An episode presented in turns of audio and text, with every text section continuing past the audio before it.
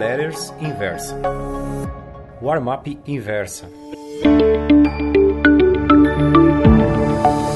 Quase todos os dias recebo e-mails de assinantes comentando minhas newsletters. Boa parte deles elogia, mas tem alguns que metem um pau.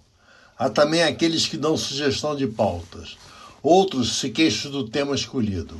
Ontem, por exemplo, recebi uma mensagem reclamando que ultimamente só falo de política. Na verdade, quase sempre procuro escrever sobre o assunto para o qual o mercado está olhando. De que me adianta falar da ditadura nicaragüense ou da queda do helicóptero que matou o jornalista Ricardo Boechat se os investidores só querem saber da reforma da Previdência? Caro amigo leitor, raciocinemos juntos. Se o Ibovespa vai cair ou subir de acordo com as mudanças previdenciárias, e essas alterações serão definidas pela combinação executivo-legislativo, isso se o STF não meter o bedelho, é sobre esses eventos que terão Brasília como palco que irei falar, pois é neles que o mercado prestará atenção. Nem sempre foi assim. Durante os 21 anos de regime militar, a política sumiu dos periscópios das trading desks. Havia muito boato, inside information, fakes e verdadeiras, mas como o Planalto legislava por decreto-lei em matéria econômica, ninguém se interessava pelo que acontecia, se é que acontecia alguma coisa, na Câmara e no Senado.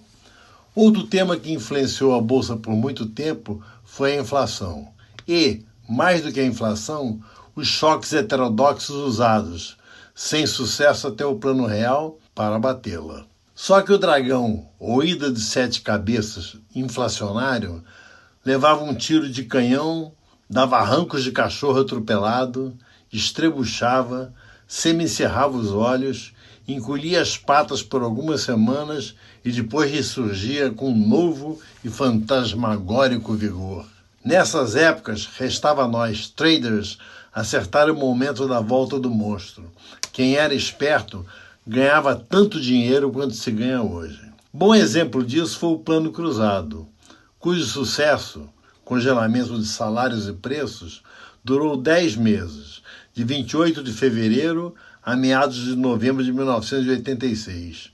Nesse tempo, com inflação próxima de zero, aconteceu um formidável bull market na Bolsa de Valores de São Paulo e do Rio de Janeiro. Depois melou.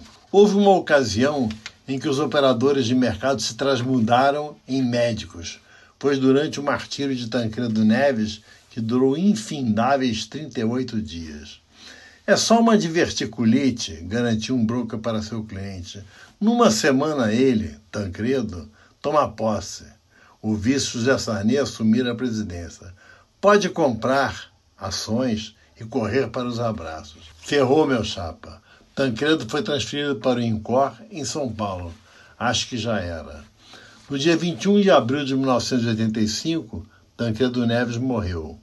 Com esse fé accompli, o mercado foi buscar novos fundamentos. Gostou dessa newsletter? Então me escreva contando sua opinião no warmap.inversapub.com. Um abraço, Ivan Santana.